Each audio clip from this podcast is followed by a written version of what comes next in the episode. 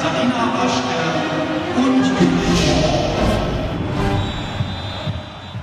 Wenn ich mir was wünschen dürfte, käme ich in Verlegenheit. Och, Katharina, mach mal den alten Plunder da aus. Gleich geht's los mit der Bundesliga. Wir müssen doch das WLAN für die Übertragung noch flott kriegen. Wenn ich mir was wünschen dürfte, das erinnert mich irgendwie an unser Wunschkonzert. Da hatte das Publikum nämlich die Programmfeder in der Ich Hand. hab's jetzt. Los geht's. Ah ja, hören wir das Tor dann wieder zuerst im Hinterhof bei den Nachbarn? Nein, nein, nein, nein, nein, nein. Das ist mega schnell hier. Die Verbindung gibt garantiert keine Verzögerung. Hast du Erdnussflips besorgt? Und kaltes Bier. Ah. Wie vielte Minute? Neunte. Stück Pizza? Wie ist die Aufstellung? Ja, das kann doch nicht sein. Das ist zum Verrücktwerden. Diese Schrotttechnik. Jetzt ist die Verbindung hier schon wieder abgestürzt. Luisa, vergiss die Bundesliga. Wir brauchen die Champions.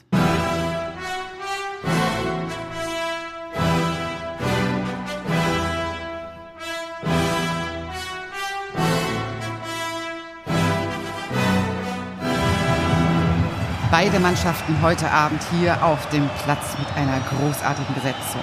Liebe Zuhörerinnen und Zuhörer, wir hoffen natürlich, dass euch die Verbindung heute nicht gekappt wird und die Technik nicht streikt und ihr alle da draußen diese 90 Minuten voll und ganz und ohne Unterbrechung genießen könnt. Nach dem Ausfall von Schostakowitsch bringt Fehlmann heute Abend Mozart auf links.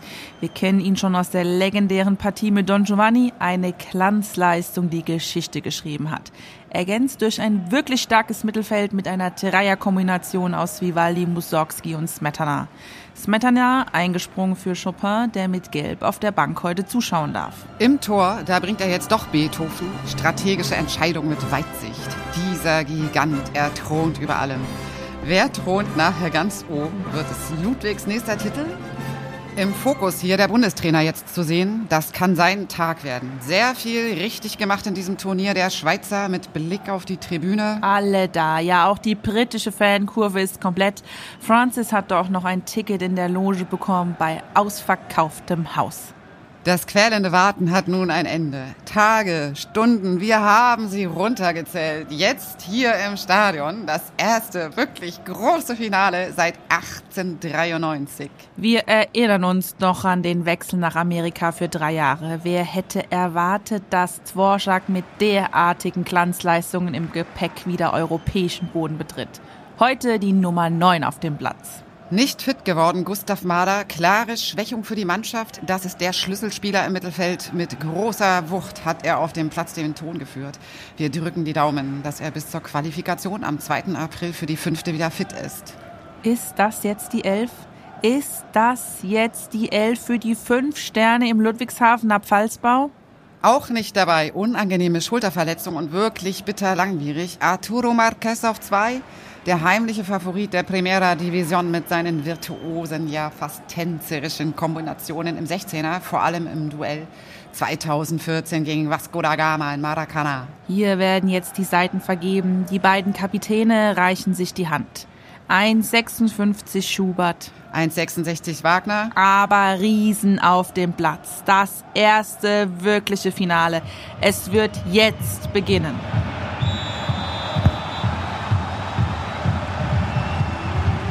17. Minute. Ein erstes Tor haben die tschechischen Fans schon rauschend gefeiert. Jetzt heißt es Nervosität rauslaufen, langsam den Finalrhythmus aufnehmen, ganz klar, kristallin. Hier das harmonische Zusammenspiel. Sind sie unterwegs und beschleunigen massiv? Bringen Tempo ins Spiel? Und da kommt auch schon die erste Flanke. Tschaikowski über Wagner. Wagner an Strawinski. Strawinski bleibt am Ball und Ah, das muss doch das Tor sein. Was für ein Schuss. Ein Ostinato im Dreiviertel. Absolut fantastische Choreografie, die hier zu beobachten ist. Beethoven klärt, der Gigant lässt sich nicht vom Plié des russischen Stürmers beeindrucken. Keine Gefahr für das Team um Smetana. Es bleibt beim 1 zu 0. 37. Minute, erste Halbzeit für alle, die jetzt erst zugeschaltet haben. Es steht 1 zu 0 für Smetana. Noch acht Minuten bis zur Pause. Mozart am Ball. Er hat ja diese ganz spezielle Technik, viel Erfahrung in der Variation und einer der ältesten Spieler hier heute Abend auf dem Platz. Viele haben ja diese Besetzung im Vorfeld kritisiert, aber jetzt die Gelegenheit. Mozart im Duell mit Brahms. Der Hanseate von vielen lang nicht ernst genommen. Im Zweifel mit sich selbst hat er Taten sprechen lassen und nach vielen Fehlpässen doch noch den Weg gefunden. Jetzt Flanke auf Schumann. Schumann zurück auf Brahms. Brahms, was macht er da? Blick zu Beethoven. Schießt und ah, landet die Kugel direkt Mozart vor den Füßen. Und das ist eigentlich eine Position wie gemacht für Wolfgang Amadeus. Und er darf es doch versuchen. Kommt über links, Mozart, Tor! Zimmert er den unter die Latte. Was für ein Schuss. 2 zu 0, sein 37. Treffer in diesem Turnier. Damit steht er fast an der Spitze der Champions. Mit was für einer Geschwindigkeit hat er das hier gerade aufs Parkett gelegt? Unglaublich. Und das in den letzten Sekunden vor der Pause. Jetzt erstmal Pause, Halbzeit. Wir übergeben zurück ins Studio an die Kollegen von der Sales Kommunikation. Bleiben Sie stabil, liebes Publikum, und kommen Sie um Himmels Willen gesund und vor allem sicher durch die zweite Halbzeit. Werbung. Klassik Ultras, der Fanclub der Staatsphilharmonie.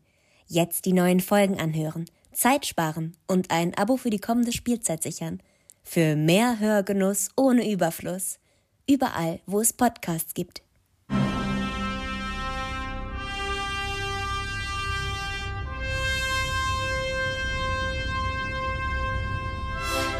Wenn Sie auf der Suche nach einem außergewöhnlichen Konzerterlebnis endlich am Ziel Ihrer Wünsche sind, werden Sie feststellen, Sie befinden sich bei uns in allerbester Gesellschaft. Die wahren Ultras, Klassik-Ultras.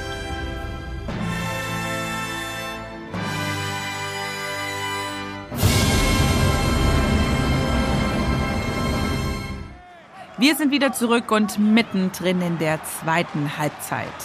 59. Minute. Ganz große Leistungen, die wir heute hier schon beobachten konnten. Große Freude und Begeisterung auf den Rängen. Die Fangesänge in der Dvorak-Kurve wirklich enorm. Bislang allerdings wenig gesehen von Strauß. Einer der ganz großen Favoriten. Das hätten wir wirklich nicht erwartet, dass er so wenig ans Spiel kommt. Ist aber auch ein bisschen geschuldet der Vorauswahl in der letzten Saison. Man kann nicht alles haben.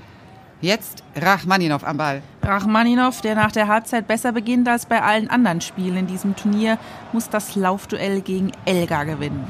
Elgar mit Ball schneller als Rachmaninov ohne. Explosiver Antritt. Wird es das 3 zu 0?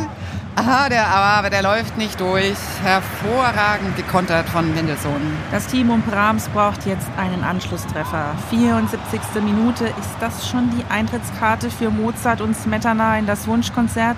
Das große Finale am Ende der Saison.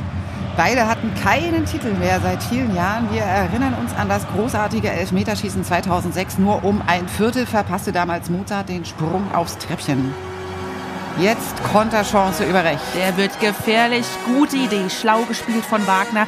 Der zieht das hier in die Länge mit einem Tempo, jagt er über den Platz. Der Leipziger ein Tempo, das Nervenzerreißen das Publikum aus den Bänken hebt. Und das ist erst das lebhafte Vorspiel zum großen dritten Akt. Er dreht sich um die eigene Achse und haut das Ding Beethoven ins obere linkere Eck. Tor! Latte und Pfosten küssen. Richard Wagner, gerade erst aus Riga wieder zurück. Das ist der Anschlusstreffer für das Team um Brahms. Wagner möglicherweise knapp im Abseits, ist mir aber fast egal, muss ich sagen. Keine Chance für den Giganten. Es steht 2 zu 1. Das hat Francis Ford Coppola 1979 nicht besser hingekriegt. 88. Minute. Wenn das jetzt so durchläuft, haben wir die Sieger hier gleich alle zusammen, was insbesondere die Mannheimer Fankurve freuen würde. Aber da hinten im Mittelfeld startet durch. Ballgewinn Dvorak. Flanke auf Bruckner, der übergibt sauber an Edward Elgar. Elgar heute ohne Pomp hat Dvorak im Visier. Elgar, Elgar flankt. Der kommt an und mach ihn, mach ihn und er macht ihn. Antonin Dvorak, das ist doch der Wahnsinn. Und da ist gekommen dieser eine Moment für Antonin Dvorak. Da ist alles andere egal. Irre. Der Chefdirigent steht, der Intendant. Das nächste Joker-Tor für das Wunschkonzert. Bedrich Smetana, Wolfgang Amadeus Mozart und jetzt noch Antonin Dvorak. Das ist die Dreierreihe. Es sind noch wenige Minuten, aber Elgas Einsatz, Elgas Laufweg bis auf die Grundlinie hat er es möglich gemacht und diese Technik, die er gelernt hat bei Elgar Brothers Music Shop im Jugendkader. Mit der Brust angenommen, mit links macht er den rein. Antonin Dvorak. Ein Traum für das Publikum der Staatsphilharmonie wird in wenigen Minuten wahr. Ein Riesentor. Wir freuen uns so mit für alle Zuhörerinnen da draußen was für ein Abend, was wäre dieser Abend ohne Publikum. Die sind ja total aus dem Häuschen. Wir sind aus dem Häuschen. Diese Begeisterung, dieser Jubel, diese Euphorie.